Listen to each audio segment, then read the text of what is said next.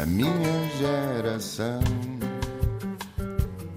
Ironizou o coração, alimentou a confusão, brincou às mil revoluções, amando gestos e protestos e canções pelo seu estilo controverso. Este país também é para novos e é por isso que temos em estúdio uma jovem médica especialista na área do exercício físico. Escolheu a única vaga de medicina desportiva do IPDJ no Porto, onde ainda trabalha. Até então, a vaga apenas tinha sido preenchida por homens. Diz que não é uma opinion maker ou influencer, nem pretende ser, mas quer, através do seu trabalho, ajudar as futuras gerações de mulheres, em particular. Nasceu em 91, em Amarante. O gosto pela gestão de pessoas sempre foi o caminho que quis percorrer e encontrou na medicina desportiva. Hoje ajuda mulheres atletas a seguirem sonhos. É médica na Federação Portuguesa de Futebol, nos departamentos das seleções, com o apoio de atletas jovens femininas. Abriu recentemente um serviço de medicina desportiva no Hospital das Forças Armadas para apoiar atletas e militares, mas também a população em geral, na ótica da medicina do exercício. Está a fazer o doutoramento em Ciências do Desporto, onde estuda a visão da atleta feminina, na ótica de prevenção de lesões, que é tão essencial nesta atletas. Beatriz Cardoso Marinho, muito bem-vinda. Porque este foco tão intenso nas mulheres? O feminismo está em ti há muito tempo? Desde quando? Bem, eu acho que desde sempre. Isso é uma, uma boa questão. Antes de mais, obrigada por, pelo convite, estar aqui presente. O feminismo acho que faz parte de nós, portanto, acho que desde sempre, sem dúvida. E como assim ocupaste a primeira vaga do IPDJ, do Centro de Medicina Desportiva do Porto, do IPDJ, primeira vaga ocupada por uma mulher? Sim. Até então só homens tinham ocupado Sim, esse lugar? É verdade. A medicina desportiva é uma especialidade recente em Portugal. Uh, portanto, é uma especialidade que foi criada em 2009 e é uma especialidade que, que, em que, essencialmente, uh, portanto, os, os profissionais de saúde que trabalham ligados ao desporto são homens. E, e, portanto, eu fui a primeira mulher a escolher esta vaga na, na região norte do país. Um, mas sempre tive pessoas que também acreditaram que, que seria possível e, e, e, portanto, e eu acredito mesmo que é possível uma mulher trabalhar também num, num mundo que foi destinado para homens. E uma das perguntas que te tem guiado neste caminho é o que é que podem as mulheres se ninguém as estiver a impedir? Aliás, o que podem as mulheres ser quando ninguém as impede de nada. É o que é que podem ser as mulheres? Tudo. Tudo. Sim, é um bocadinho a pergunta que me guia neste, neste caminho, nesta evolução, uh, porque no meu dia a dia eu trabalho com mulheres atletas e elas também estão a fazer história e estão a percorrer um caminho num mundo que não foi feito para elas, nomeadamente numa das áreas que eu trabalho, que é no futebol feminino. A partir estás a dizer que há uma série de impedimentos em ser mulher no desporto? Eu acho que a maioria dos impedimentos também são construções sociais que uhum. nós fazemos à volta disto. Mas que impedimentos são estes? Impedimentos uh, específicos, não há nada específico, não há nenhum impedimento específico, mas eu acho que a construção social que existe à volta do desporto é um bocadinho ligada mais aos homens. Eu gosto sempre de contar uma história muito gira já sabes que eu gosto de contar histórias já. Conta. Que é. Há uma, eu no outro dia estava a ver um dos programas de, de, de história e, e, vi que em 95 foram reintroduzidos os lobos no Parque Nacional de Yellowstone. De Yellowstone. E isso foi porque durante anos retiraram os lobos, a alcateia de lobos, e perceberam que o ecossistema todo mudou. Portanto, os rios começaram a ter erosão, a vegetação uh, diminuiu, portanto, a cadeia alimentar tinha sido toda alterada, havia dificuldades na reprodução de determinadas espécies e os biólogos acharam que foi por terem retirado a alcateia de lobos. E então reintroduziram. Então a gente ficou com muito medo, estamos a introduzir uma alcateia de lobos em Alassone e passado pouco tempo todo o ecossistema fluiu. Os rios voltaram a fluir, já a cadeia alimentar voltou-se a restabelecer e, e, portanto, e foi tudo graças à reintrodução dos lobos neste ecossistema, que eram tão temidos. E, e, eu acredito que o papel da mulher no desporto também tem alguma analogia a esta alcateia de lobos. Portanto, tu tens tido um, um foco grande uh, em matéria de consciencialização sobre a redução uh, do risco de lesões que são sofridas durante a prática de exercício físico e consideras que as mulheres são mais suscetíveis uh, a lesões que os homens. Sem dúvida. A mulher atleta uh, tem diferenças, características específicas, tanto a nível biomecânico, uhum. anatómico, fisiológico, psicológico, social, também hormonal, uh, e todas estas características fazem, dela, fazem com que a mulher seja realmente mais predisposta à lesão, a lesões mais graves e a serem lesionadas numa fase mais jovem da sua carreira. Por exemplo, para perceberes, uh, a lesão do ligamento cruzado anterior é uma lesão que envolve uma cirurgia, uma, uma lesão complexa, uma lesão grave, uh, que muitas das vezes envolve reabilitações à volta dos 8, 9 meses. É muito comum em atletas, mas é nove vezes mais comum em mulheres atletas e em mulheres mais jovens, o que depois também pode aqui impedir a sua retoma à prática desportiva e a sua evolução profissional. Aqui entrando num detalhe mais específico, tu adaptas ou adapta-se o treino ao ciclo menstrual de, de, uma mulher atleta e tem, pode ter associação com, com as lesões e com a performance? Sim, eu, eu recentemente até fui falar no Congresso Mundial de Medicina Desportiva sobre esse tema, que é a regulação hormonal e uh, o risco de lesão na mulher atleta porque realmente continua a ser a pergunta, a chamada pergunta de um milhão de dólares. Uh, não há ainda uma resposta concreta, é preciso fazermos mais uh, ciência à volta da mulher atleta e para lá caminhamos, mas os estudos hoje em dia mostram que sim, que se nós fizermos uma regulação hormonal à volta do ciclo menstrual da mulher, existem fases do ciclo onde a mulher está mais predisposta a determinado tipo de lesões. E por isso, possivelmente, claro que é mais difícil em, em desportos individuais do que em desportos coletivos, mas eventualmente no futuro uh, termos ciência e dados que, que, sejam produzidos nesse sentido para podermos realmente uh, prevenir ainda mais o risco de lesão. Sim, e é verdade que há mais incidência de lesões no ligamento cruzado anterior das mulheres? E o que é que é feito para, para reduzir? Portanto, uh, é um facto que realmente é, há um risco muito superior, cerca de nove vezes superior.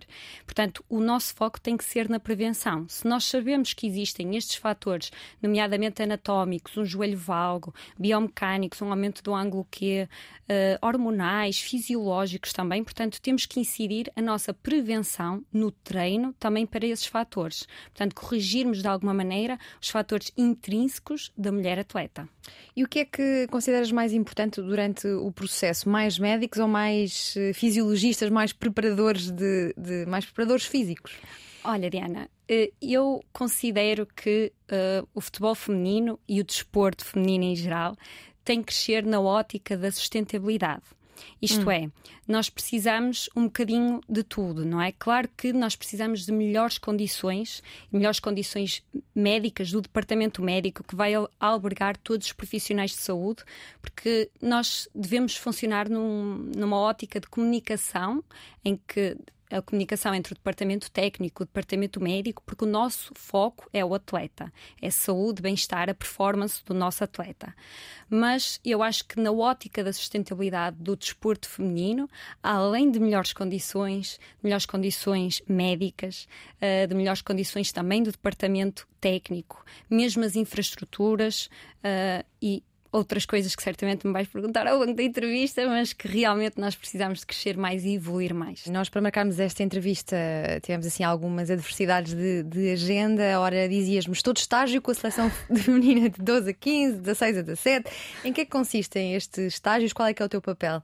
Como é que é o dia de uma médica de exercício físico e do movimento? Eu, quando estou de estágio, uh, portanto, normalmente os estágios são marcados num determinado local, portanto. Uhum nós vamos para, para esse local e ficamos, uh, portanto, temos um programa de estágios que temos que seguir, com as refeições, com as reuniões, com os treinos, com a hora de enfermaria, em que muitas das vezes tenho que fazer diagnóstico, tratamento, mas também reabilitação de lesões que as atletas já tragam dos clubes, ou uh, também muitas das vezes a tal ótica da prevenção. Portanto, aquela atleta costuma ter muitas lesões, como nós estamos numa preparação para um apuramento, por exemplo, uh, vamos tentar prevenir esse tipo de lesões para que um, não fique o seu progresso desportivo, não é? E o seu retorno à prática de competição não fique, uh, portanto, impedido por, este, por esta lesão. Olha, como é que é trabalhar com atletas de alta competição? Nós temos assim uma ideia de que são seres meio sobrenaturais? São? Não, não nada disso. são pessoas incríveis, são pessoas muito humanas e que me têm ensinado imenso. Todas elas, portanto, todos os esportes. Eu trabalho com atletas, claro que já sei que vão-me ouvir muito falar de futebol feminino, mas trabalho com atletas de sexo feminino de variados desportos uh, e são pessoas incríveis. São pessoas que, sobretudo, uh, muitas das vezes ensinam-nos muito sobre a vida, porque eles aprendem desde muito cedo a terem que dizer que não a muitas coisas, não é? Uhum. Com o objetivo deles, com, com o facto de, que, de quererem muito perseguir aquele sonho e têm aquele talento. E muitas das vezes o que nós não, não, não nos apercebemos, não nos apercebemos tanto, é hum, o facto de que, por exemplo, eu, eu sinto muito isso com, com, as minhas, com as minhas meninas, como eu chamo, porque hum, eu acho que elas já percebem também que a ótica da profi profissionalização de uma atleta, de uma mulher atleta em Portugal é muito difícil. E elas já percebem muitas das vezes que elas estão a fazer isto e, portanto, estão a pôr em causa toda a vida delas pessoal e profissional nas outras áreas para as gerações seguintes. Portanto, elas já fazem isto para as gerações seguintes. O que, é, é que, o que é que um atleta de alta competição pode ensinar sobre exercício físico a uma pessoa no outro extremo, sedentária? O sedentarismo, eu falo muito nisto, sedentarismo é um problema de saúde pública. Uhum. A OMS estima para um país como Portugal, em que o sedentarismo é realmente um problema grave e muito presente na população, considera-se que seja responsável por por cerca de 15 mil mortes ao ano e que tenha um custo para Portugal de 900 milhões de euros. Portanto, o sedentarismo em Portugal é um problema e, e o exercício cada vez mais, e a nossa especialidade está muito dotada deste tipo de competências e conhecimentos, para o exercício ser visto mais como um medicamento. Portanto, uhum. para, para uma determinada patologia, para uma condição específica, o exercício ser usado também como um coadjuvante ao tratamento. O exercício clínico, nomeadamente em patologias como a diabetes, a hipertensão, a osteoporose, doenças autoimunes. O exercício tem realmente evidência de que pode ajudar não só na prevenção da doença, mas também no seu tratamento. Também na sua, portanto, em evitar uma progressão mais drástica da, da, da doença, dos sintomas da doença. Sim, ainda nesta ótica dos extremos, nós podemos aprender muito com os extremos, ou seja, um, algo que um atleta de alta competição possa aprender com um sedentário? Acho que sim, talvez, talvez a. Uh eu acho que do ponto de vista, às vezes, psicológico, os atletas sofrem mesmo muitas pressões uhum. e, e, muitas vezes sabem já lidar muito bem com esta pressão, mas uh, se calhar do ponto de vista social, psicológico, acho que teria mais um atleta de alto rendimento a ensinar a um sedentário. Acho que sim. Beatriz, para quem não pratica desporto, qual é que achas que é o mínimo dos mínimos para se manter, para uma pessoa se manter saudável? Bom, eu, as guidelines que existem são os 150 minutos por semana de atividade moderada. Hum. Mas do meu dia a dia e da minha ótica de prescrição de exercício físico, as pessoas gostam de se divertir. E, portanto, eu só vou conseguir um engagement na, na, adesão ao exercício físico a longo prazo, porque eu não me interessa que alguém pratique exercício uma, duas semanas, mas sim a longo prazo, é o as pessoas divertirem-se, as pessoas procurarem algo que realmente gostem de fazer. Eu costumo fazer muito uma questão que é: uh, se soubesses que o exercício não te traria nenhum componente estético, qual era o exercício que farias? E, ou então qual era o exercício que tu farias, que tu fazias quando eras criança e que gostavas. E normalmente esse é o exercício que as pessoas realmente gostam de fazer. Então devem procurá-lo. E também deve existir mais infraestruturas, mais legislação em Portugal à volta desta questão do exercício físico. E olhando aqui, não deixando os números do, do sedentarismo de parte e também olhando para o número da população idosa em Portugal, que é grande, e também se tivermos em conta todos os fatores provocados pela pandemia, como é que podemos fazer política pública para a atividade física em Portugal? Tens algumas ideias?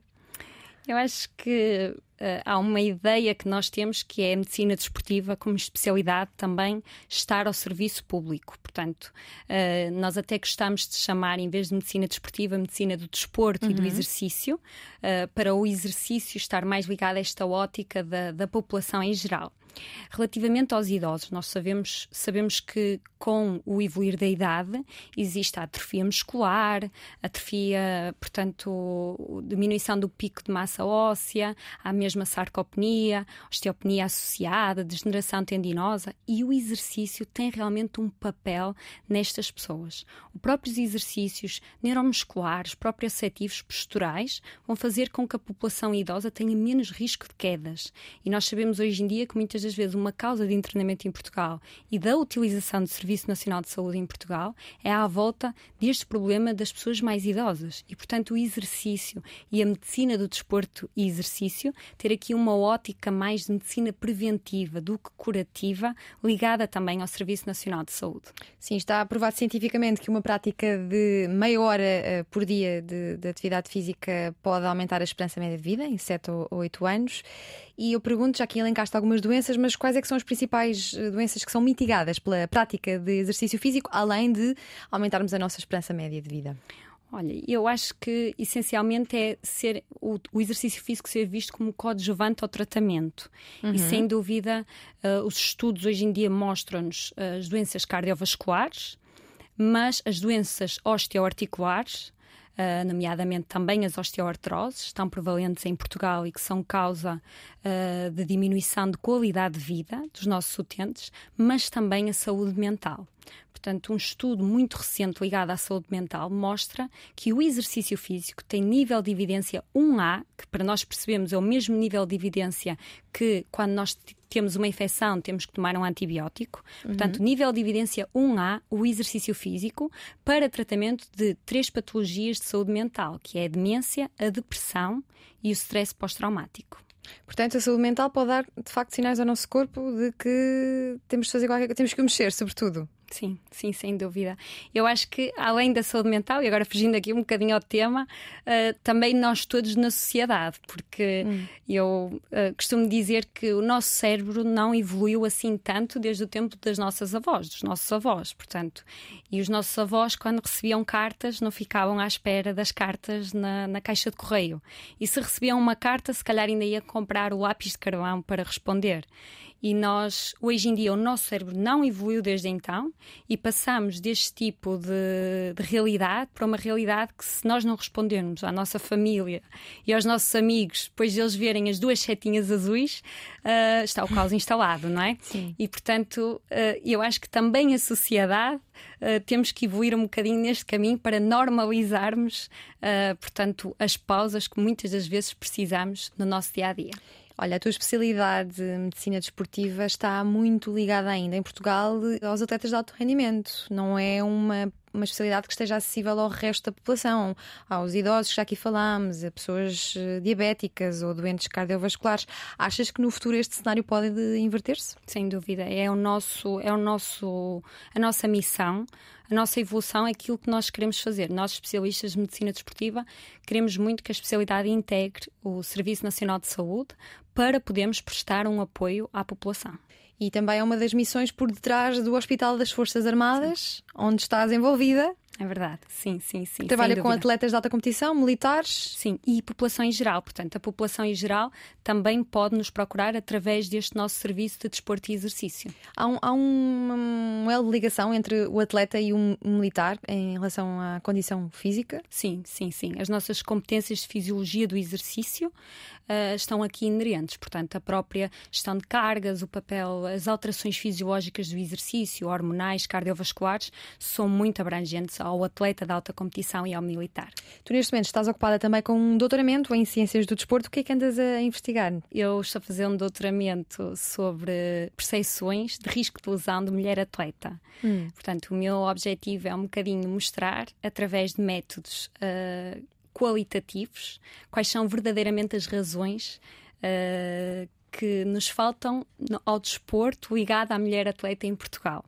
Isto é, um, Pronto, agora perdi-me um bocado, Diana. Concentra-te no teu doutoramento. O que é que tu estás a investigar no teu doutoramento? O que é que pretendes descobrir? De que forma é que achas que podes ajudar as tuas uh, atletas, okay. mulheres, com o que estás a investigar? Ok. Então, o meu objetivo de doutoramento, sem dúvida, é ajudar as mulheres atletas. É o facto de, de mostrar em Portugal, com dados específicos, o, quais são os riscos de lesões das mulheres atletas, portanto, os dados da lesão e quais são a, a, maioria dos fatores de risco, o que é que se anda a fazer ou então o que é que falta para não se fazer este tipo de prevenção na mulher atleta em Portugal. E como é que se pode fazer eh, medicina preventiva através do desporto, Beatriz? Bom, a, a medicina desportiva e exercício tem este papel muito preventivo, muito holístico, ligado um bocadinho mais à prevenção do que à cura uh, de uma determinada patologia. Portanto, nós, perante uma lesão, nós tentamos sempre, claro, tratar efetivamente a lesão, mas procuramos todos os fatores de risco intrínsecos e extrínsecos ligados àquela lesão. E, e, ao procurarmos isto, estamos a fazer um estudo do atleta e estamos a tentar perceber porque é que aquela lesão ocorreu. Ou seja, nós, além de tratarmos a lesão, procuramos os fatores para assim corrigirmos esses fatores para que a lesão não ocorra novamente. Porque o nosso objetivo é sempre o retorno à prática competitiva. E, da mesma maneira, na população em geral, nós também temos este objetivo. Se nós conseguimos reabilitar um atleta e colocá-lo uh, apto para jogo durante um torneio, no dia a dia nós também queremos levar estes conhecimentos para a população em geral. Olha, e como é que tu olhas para o papel dos, dos clubes desportivos? Uh, achas que Portugal aposta verdadeiramente no desporto? Acho que sim, sem dúvida. Acho que hum, nós precisamos uh, de, de, algumas mudanças, uh, como já te falei, na ótica da sustentabilidade, portanto, tanto a nível de infraestruturas em Portugal uh, e através de um papel que nós temos também na Federação Portuguesa de Futebol, que é o Departamento da Certificação. Nós tentamos um bocadinho melhorar as condições dos jovens uh, desportistas em Portugal, uh, portanto, através das infraestruturas, mas também através de apoios publicitários, através da. Um, do, do, número de espectadores, por exemplo, espera-se que em 2030 o número de espectadores do futebol feminino evolua de tal maneira que seja comparável a certos desportos do sexo masculino. Por exemplo, já viste um jogo de futebol feminino? Se calhar daqui ninguém viu. Portanto, o meu objetivo foi Eu não vejo muito futebol no geral, devo Mas confessar, um nem masculino nem feminino. feminino. Vais ver um jogo de futebol feminino, vais ver. Vejo mais ténis, por exemplo. Olha, achas que devemos apostar em todos os desportos ou apenas naqueles em que podemos competir a nível internacional? Não, em todos os esportes. Aliás, eu neste momento o meu irmão está a correr numa baja, portanto eu Sim. venho um bocadinho uh, do automobilismo. O meu irmão é campeão nacional de todo terreno e, e portanto eu cresci um bocadinho envolvida neste, nesta ótica do desporto. E foi aí que te apaixonaste pela medicina desportiva, é verdade, logo aí é com este contacto sim, com o teu irmão, sim, Walter sim. Cardoso. É isso mesmo, sim.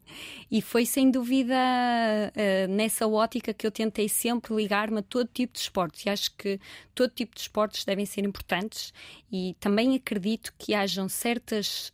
Um, certas, uh, certos temas que nós queríamos lutar tanto que conseguimos através do desporto, nomeadamente a igualdade de género. E eu acho que o desporto é um veículo para lutarmos contra muitas, uh, muitos problemas de discriminação, nomeadamente o racismo, e também a igualdade de género estar aqui muito ligada a este tipo de, de iniciativa. E nessas tuas idas, nesse teu contacto com o automobilismo, de que forma é que tu percebeste que podias unir aí duas paixões, a medicina e o desporto? É um bocadinho na ótica da prevenção. Portanto, o, o papel do médico uh, de medicina desportiva também no automobilismo é um bocadinho um dos papéis que eu também uh, estou na Federação Portuguesa de Futebol, que é no apoio aos eventos. Portanto, uh, a prevenção que nós temos que fazer uh, num evento.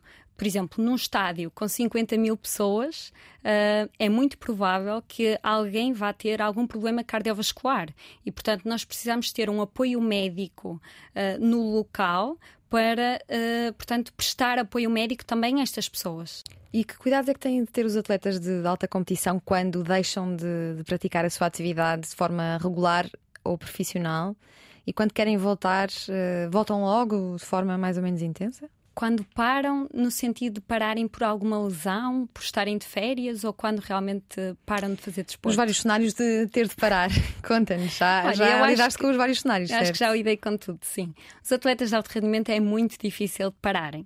Ok, Sim. eu acho que é mesmo esta grande dificuldade deles, é o realmente pararem de fazer desporto. Claro que, do ponto de vista de um atleta que tenha uma lesão crónica, de um síndrome de sobretreino, uh, uma lesão de overload, portanto, que temos que gerir cargas, é difícil muitas vezes explicarmos ao atleta que temos que reduzir cargas e nós hoje em dia já temos tecnologia que nos permita uh, fazer esse tipo de gestão de cargas e, portanto, seja, seja mais fácil ao atleta conseguirmos gerir cargas sem que ele tenha que efetivamente parar.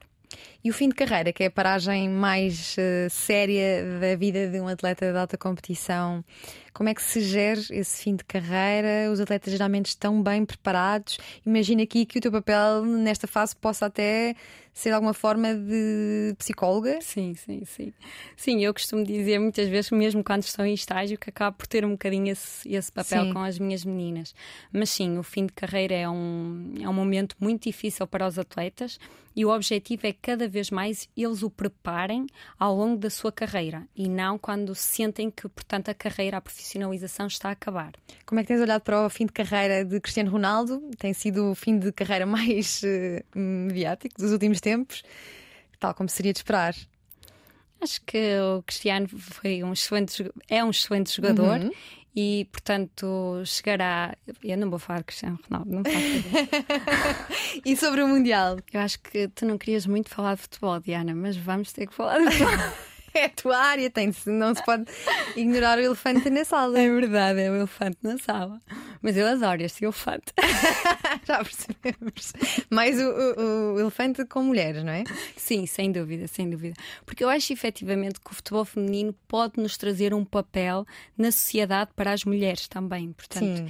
eu acredito um bocadinho mais neste feminismo uh, mais político. Uh, ou seja, um feminismo uh, que esteja ligado efetivamente mais a ações. E acho que o futebol feminino pode nos dar um bocadinho este, um, esta iniciativa que nós precisamos através dos modelos inspiradores. Portanto, eu, eu acredito que, repara, as pessoas, quando veem alguém num papel que desejam imitar, elas próprias acreditam mais que são capazes de, de fazer esse papel.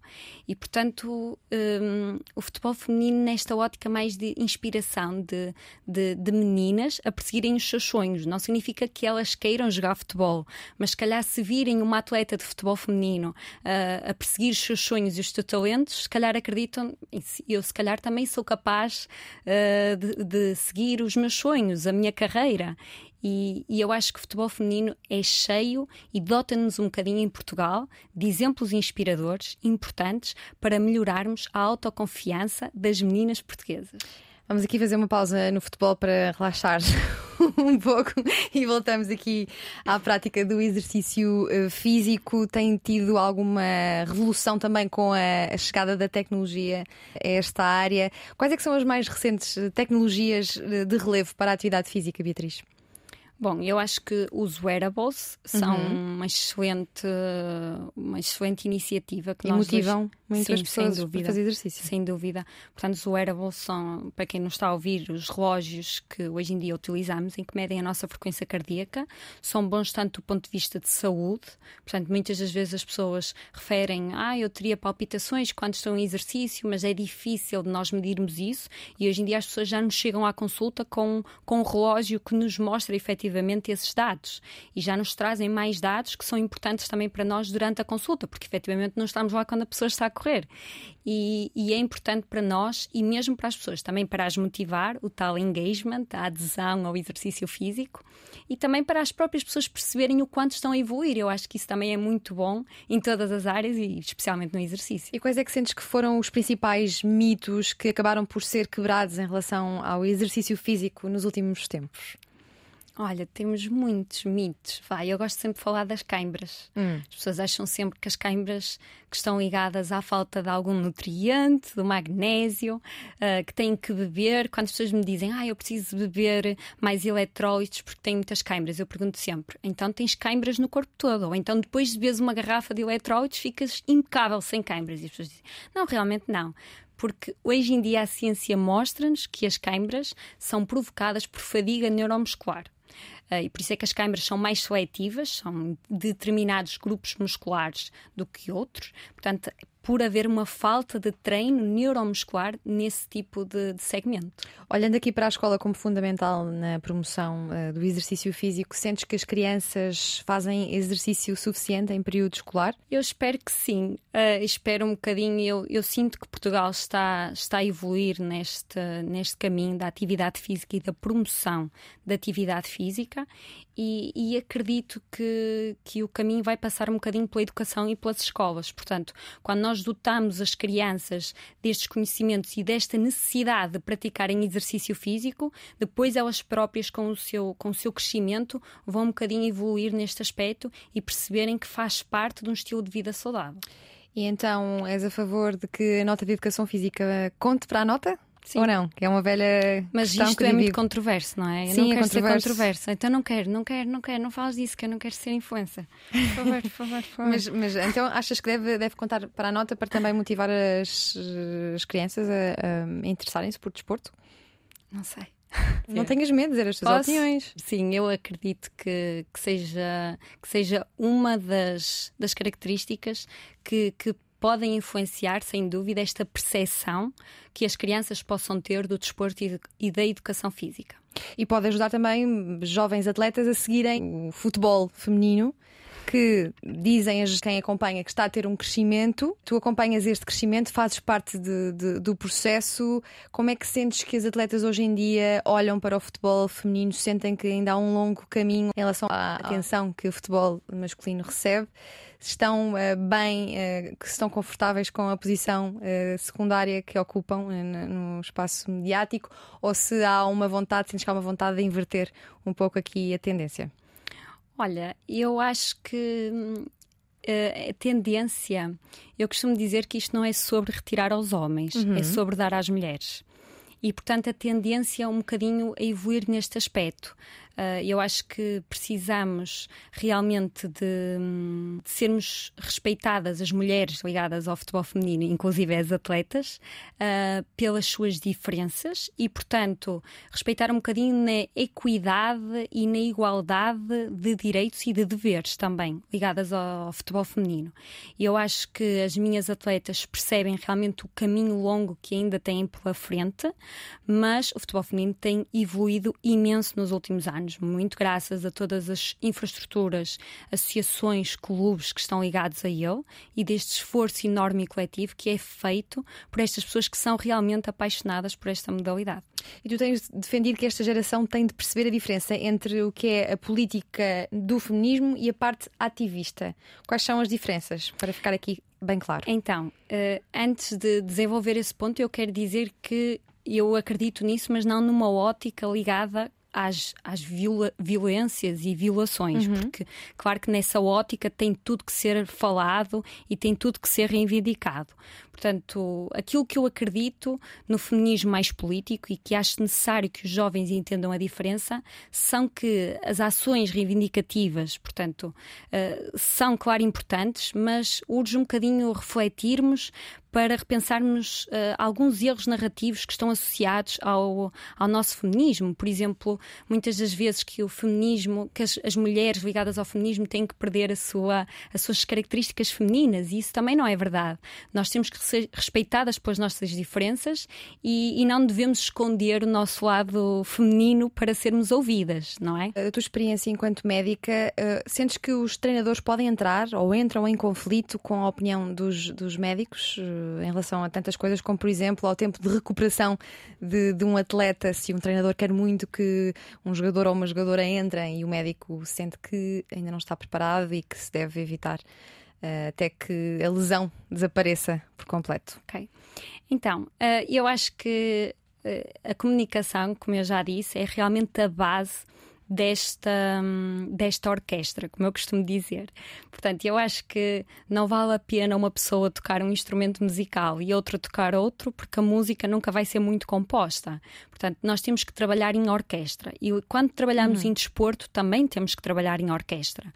E, e, portanto, é este ambiente e esta comunicação entre o departamento técnico e médico que vai fazer com que haja esta evolução e esta melhoria de performance e reabilitação da lesão. Mas é interessante dizer isso porque há um tema que hoje está muito, uh, muito na atualidade em organismos europeus, nomeadamente na UEFA, que é a concussão, que é as pancadas na cabeça. Uh, e, por exemplo, perante uma, uma concussão num jogo de futebol, só o médico, isto é dito aos jogadores, e existem mesmo pósteres no balneário, que perante uma concussão, só o médico pode dizer ao árbitro quando é que o atleta pode retomar o jogo. Portanto, não, nunca poderá ser o próprio atleta, nunca poderá ser o treinador ou o dirigente, mas sim o médico, porque é um diagnóstico clínico e o médico é que estará, uh, portanto, a fazer o seu diagnóstico e terá a decisão final quanto à retoma da, da prática. E acontece alguma vez um treinador achar que os atletas estão a fazer fita quando têm uma, uma quando uma, uma lesão não passou totalmente ou quando aparentemente volta? Isso acontece? Os treinadores têm uma boa literacia de exercício físico e de saúde? Olha, eu Uh, espero estar a contribuir para que isso deixe de acontecer. Portanto, eu dou aulas a alunos na da licenciatura de Educação Física e Desporto e muitos deles serão treinadores um dia. Espero que eles vão ouvir este, este episódio. E, e portanto, eu co tento contribuir muito nas minhas aulas para que esta, este tipo de coisas não, não, não aconteça. Portanto, aumentar um bocadinho a literacia em saúde deles, em traumatologia dos atletas, para que eles também percebam qual o papel que podem ter no diagnóstico, porque muitas das vezes nós podemos não estar presentes quando ocorre uma lesão, e portanto o papel deles também é importante no próprio tratamento e diagnóstico da lesão, mas sobretudo na prevenção. A prevenção é mesmo a chave. E sentes que os treinadores alguma vez desistem dos atletas por, eh, por lesões? Não, que eles possam que apresentar? Acho que o, acho que muitas das vezes são, infelizmente, os próprios atletas que desistem. A lesão tem que ser vista como um caminho e, portanto, é longo este caminho ligado à fisiologia, à psicologia de uma lesão. Portanto, o atleta muitas vezes tem fases de recuperação e há fases mais difíceis e, sobretudo, cada vez mais há fases de reabilitação que dependem do atleta. E, portanto, é o próprio atleta que precisa ter esta capacidade uh, para o seu tratamento. E há algum estudo com ex-atletas de alta competição que nos ajuda a percepcionar, antecipar ou até prevenir as principais lesões nas diferentes modalidades?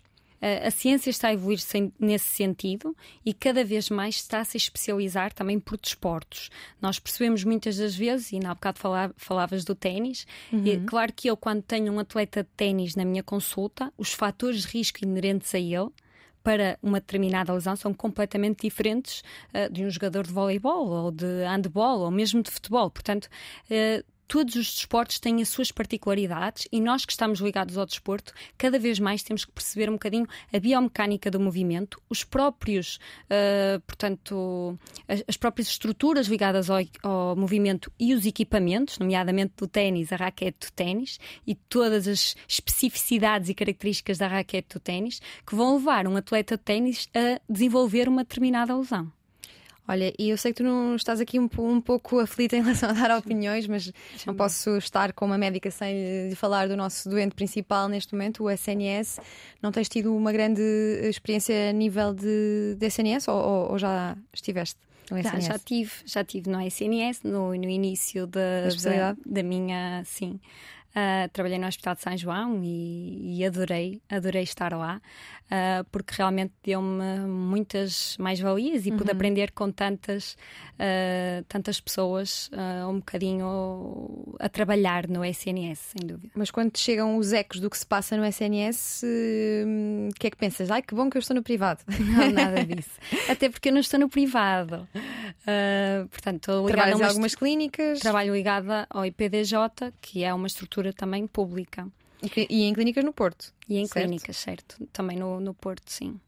Um, e, e agora também no Hospital Militar, que também é uma estrutura pública. Uh, o Serviço Nacional de Saúde, um, acho que a base dele são sem dúvida os profissionais de saúde, isto já foi várias vezes uh, falado, e acho que mais do que gerirmos o Serviço Nacional de Saúde, temos que gerir pessoas. E a mercantilização da saúde é algo que também me assusta, como médica uh, e como também utente do Serviço Nacional de Saúde. Um, e acho que o futuro tem que passar mais por, uh, por, esta, um, por esta gestão das dinâmicas e dos processos e da organização, mas ligadas às pessoas. E por falar em organização, como é que tu divides a tua agenda entre a Federação Portuguesa de Futebol, a Federação de Automobilismo, as clínicas privadas, o Hospital das Forças Armadas? Isto vai para aqui um rebuliço desportivo. Tens tempo sequer para treinar? Tenho, claro, sempre. Olha, eu costumo dizer assim: eu não passo em, ao, ao, domingo, eu tenho que dividir umas horas do meu dia, dedicar umas horas do meu dia a planear toda a semana. Hum. E muitas das vezes, mesmo com cores, post-its, eu planeio toda a minha semana, mesmo dos treinos que eu vou que eu vou fazer durante a semana, do ponto de vista individual, não é? E, e, em todos os sítios em que trabalho, também no meu doutoramento e na própria vida pessoal também. Portanto, tento planear tudo e fazer muitas listinhas. Portanto, estar muito ligada aqui à organização de toda a semana. Tenho que fazer isso, sem dúvida, senão não consigo. Olha, tu, tu antes de trabalhares com jovens atletas mulheres, também tiveste alguma fase na vida em que trabalhaste mais com homens? Sim, já trabalhei com homens, também com a, na Federação de Handball de Portugal. E, e, é um, e, fui extremamente bem tratada e foi muito importante também uh, para as minhas experiências profissionais.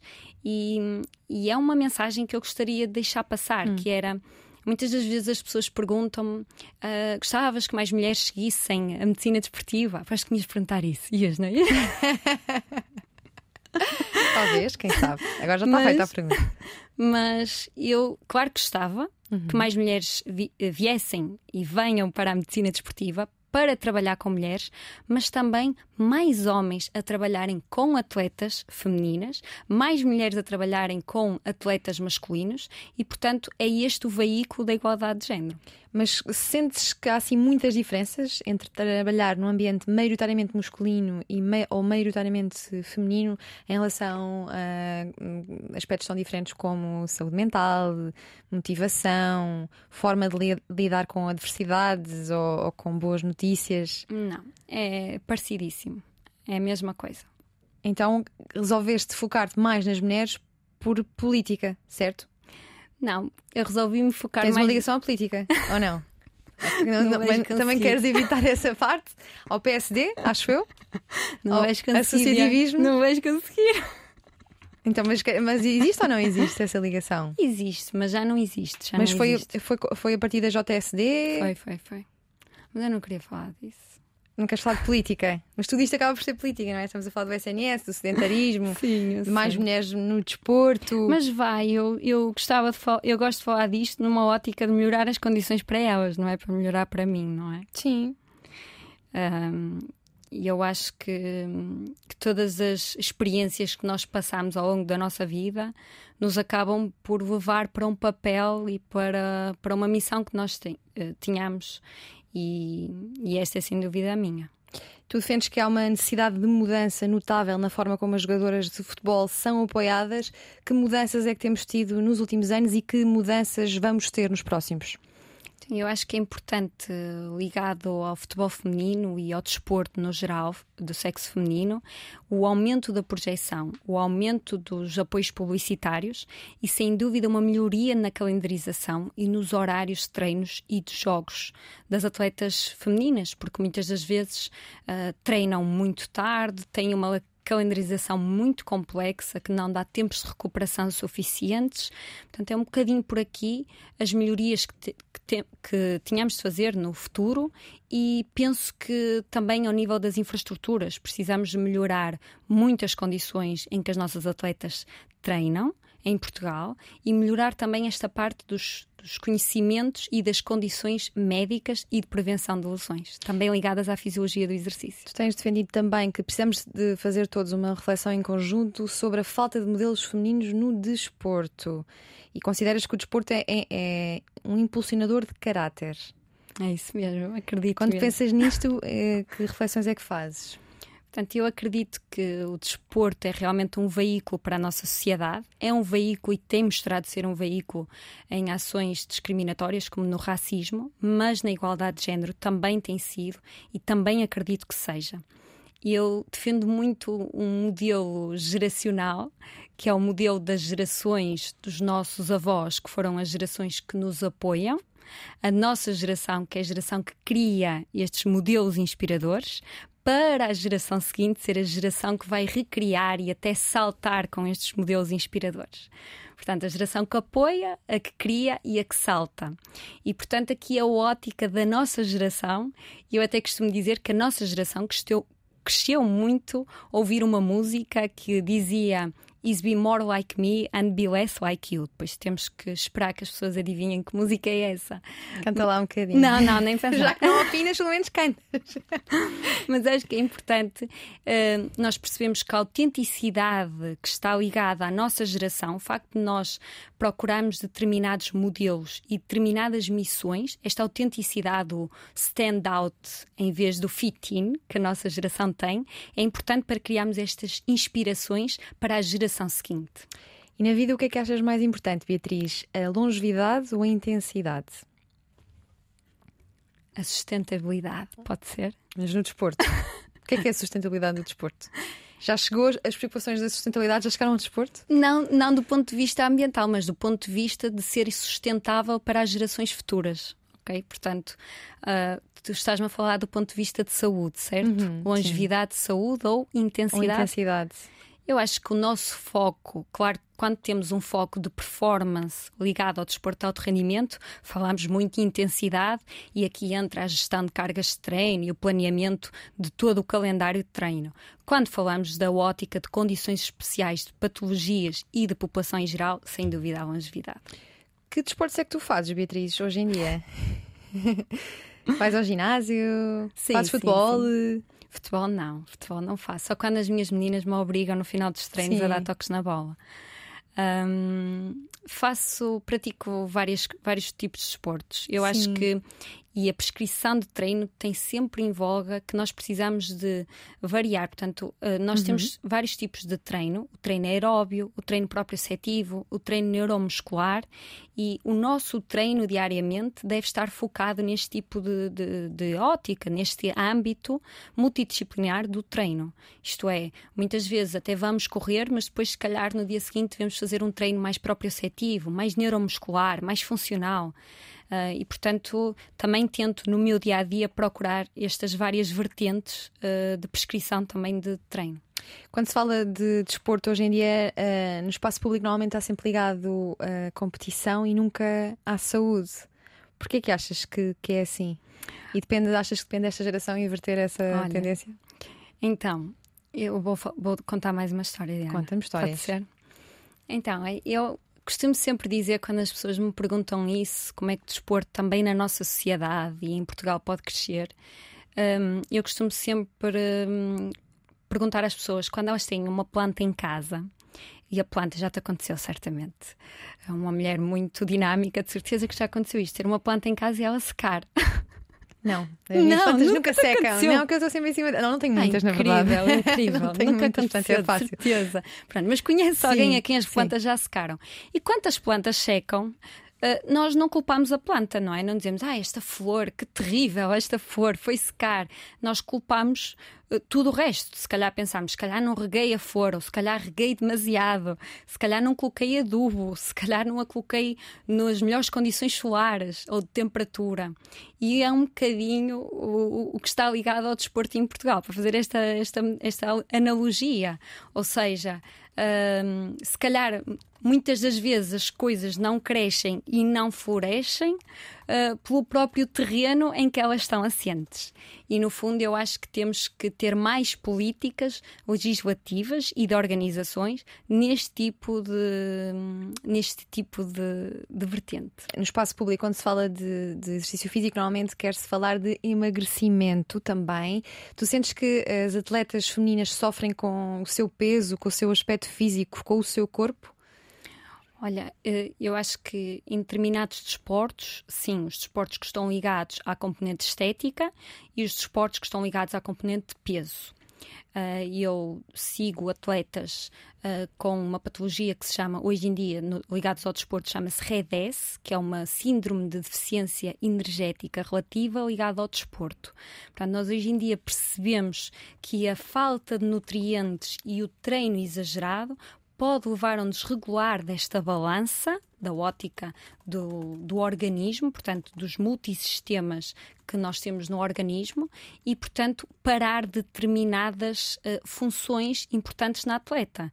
Um, e, e, e, é preciso, eu costumo dizer que hoje em dia é importante é a prevenção e a gestão equilibrada destes casos e cada vez temos que falar mais deles para que eles apareçam e para que eles sejam reconhecidos. Olha, em relação às pessoas trans no desporto e na alta competição, é um tema que também tem ganhado espaço mediático e também é controverso. Tens alguma posição sobre a aparente discriminação que atletas transexuais sofrem nos média e no desporto? Olha, Diana, eu sou contra a discriminação sempre, uh, de qualquer tipo. Em relação aos atletas transgênero, eu o que acho mais uh, Algo que eu acho que se deve mais reprimir neste processo é o facto de muita gente estar a aproveitar-se uh, do facto de haverem atletas transgênero para levarem isto muitas das vezes contra as mulheres atletas. Ou seja, pessoas que nunca foram a favor de desporto no feminino, agora estão a apoiar o desporto feminino para mostrar às atletas femininas que os atletas transgênero podem estar contra elas. Portanto, eu sou contra esta ambiguidade de opiniões que está muitas das vezes ligada aos atletas transgênero. Isso também é importante nós refletirmos. Olha, qual é que é o lado negro ou o lado menos positivo de ser atleta de alta competição? Tu que tens acesso a esses uh, bastidores. Então, eu acho que é o facto de perder uh, muitas coisas do ponto de vista pessoal e social uh, por, uh, por um determinado objetivo e por uma missão que eles sentem mesmo que têm na vida e que têm que o perseguir.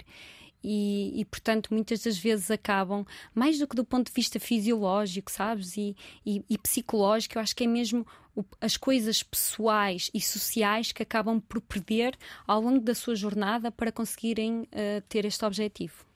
Olha, e tu queres manter-te no futebol feminino? Sei, o mundo a vida logo, logo nos trará respostas. Gostavas de, de, experimentar outro, outro desporto ou até sair da alta competição, ou vês que é um sítio em que gostas de estar e em que queres continuar a estar? Gosto muito de estar, gosto muito das minhas meninas. Elas até me matavam se eu dissesse que, que ia sair do futebol feminino. Olha, e não ignorando também os nossos idosos, eh, conhece alguns casos de sucesso que possas partilhar connosco no apoio de atividade física dos idosos em Portugal? Sim, há, há muitos programas ligados, uh, a maioria deles ligados a alguma patologia. Uh, por exemplo, existe um programa que é o Walking Football, que está ligado a diabéticos tipo 2, que mostra que a prática de uh, é um futebol a caminhar, portanto, os atletas, os atletas, os idosos, que para mim todos os meus doentes são Sim. atletas, por isso os atletas não correm, Uh, apenas caminham com uma bola de futebol e esta prática regular uh, melhora realmente os valores e os níveis deles de diabetes. E as empresas, as organizações onde trabalhamos, achas que devem ter um papel ativo na promoção da, da saúde e bem-estar dos seus colaboradores através de, de, possíveis parcerias ou até de recursos próprios que motivem os trabalhadores a uh, praticar exercício físico? Sim, sem dúvida. Acho que Acho que estas políticas de promoção da atividade física são importantes e, nomeadamente eh, a nível corporativo e a nível empresarial, ainda mais importantes são, porque muitas das vezes, e pensando na ótica até de prevenção de saúde mental, nós sabemos que tem uma evidência neste, neste, neste âmbito, então é importante que hajam mais políticas nesse sentido para que realmente as empresas também percebam que as pessoas, depois de voltarem do seu treino, se calhar sentem-se muito, muito mais inspiradas a fazerem o seu trabalho e se calhar muito mais, eh, vão ter muito mais eficiência no seu rendimento. Olha, já passou. Tens mais alguma coisa para dizer que achas que tenha falhado? então. Um... A Beatriz que estava bem nervosa, vou aqui rolar aos nossos ouvintes. Nem me acredito que já passou tanto tempo. Faltou alguma coisa? Não, olha, eu acho que. Hum, Uh, eu acho que é importante nós focarmos, sem dúvida, neste papel da mulher na sociedade. Acho que é, é um bocadinho isso que eu queria mesmo passar. Eu costumo dizer que, a nível mundial, metade da população mundial são mulheres e a outra metade são filhos delas. E, portanto, como é que uma sociedade pode prosperar e evoluir se não der realmente boas condições e melhores condições para as mulheres? Trabalha na Federação Portuguesa de Automobilismo, é regente de Traumatologia na Licenciatura de Educação Física e Desporto na Universidade da Maia e trabalha em hospitais e clínicas da zona do Porto. O irmão Walter Cardoso, atualmente campeão nacional todo o terreno, trouxe-lhe todas as vivências do desporto e foi assim que se apaixonou pela medicina desportiva, que prefere chamar medicina do exercício ou medicina do movimento. Isto porque acredita na melhoria da performance e na utilização do exercício físico como um medicamento coadjuvante que apoia a diminuição de recursos do SNS. Praticou balé durante 10 anos, mas o irmão levava às aulas de Moto 4. Cresceu à volta do automobilismo, onde cedo percebeu que poderia unir a paixão da medicina à paixão do desporto. Quando ocupou a única vaga de medicina desportiva do IPDJ, fê-lo mesmo tendo sido desencorajada por toda a gente, por ser um mundo de médicos homens para atletas de sexo masculino. Ao serviço da Federação Portuguesa de Futebol, trabalha também no departamento dos eventos, onde foi a medical manager do jogo da final da Champions em Portugal, no departamento de certificação, onde procura por melhores condições para atletas femininas jogarem e desenvolverem os seus talentos neste país. Falo diariamente através da investigação, do ensino ou do apoio médico. Defende que a igualdade de género eleva todos e que há uma lacuna de conhecimento relacionada ao género em lesões que pode levar as mulheres a serem mais suscetíveis. Olha para o desporto como um exemplo e um veículo de um processo educativo e de consciencialização sem racismo e sem diferenças de género. Defende que precisamos de refletir sobre a falta de modelos femininos no desporto, falta de atletas, de treinadoras, de agentes desportivos, de diretoras, de médicas e de todos os profissionais de saúde na área desportiva ainda dominada por homens. Nós só podemos agradecer à Beatriz Cardoso Marinho por toda a partilha na última hora de conversa na Antena 3 e na RTV3. Beatriz, obrigada. obrigada. Olha, faltava-me dizer uma coisa, que Diga, era diz lá. citar Agostina. Então cita. Cita agora no fim, que eu meto. Então, pode ser. é porque eu até trouxe a frase, sabes? Diz lá. Então, Agostina Bessa Luís é uma marantina, como eu, e estamos Sim. no centenário do nascimento dela. Neste momento, em Amarante, até existe uma exposição no Museu, no Museu Amadeu de Souza Cardoso sobre Agostina Bessa Luís, em que focam os temas que Agostina definiu como ser mulher. E então Agostina diz, e vou citar Agostina no seu Dicionário Imperfeito: A mulher é uma criadora por natureza. A mulher treina-se em sacrifício e, tal como a mulher atleta, percebe que não pode vencer a dor, mas sim encará-la e vivê-la. E assim fechamos em beleza. Obrigada, Beatriz. Obrigada, Diana. O que vamos fazer?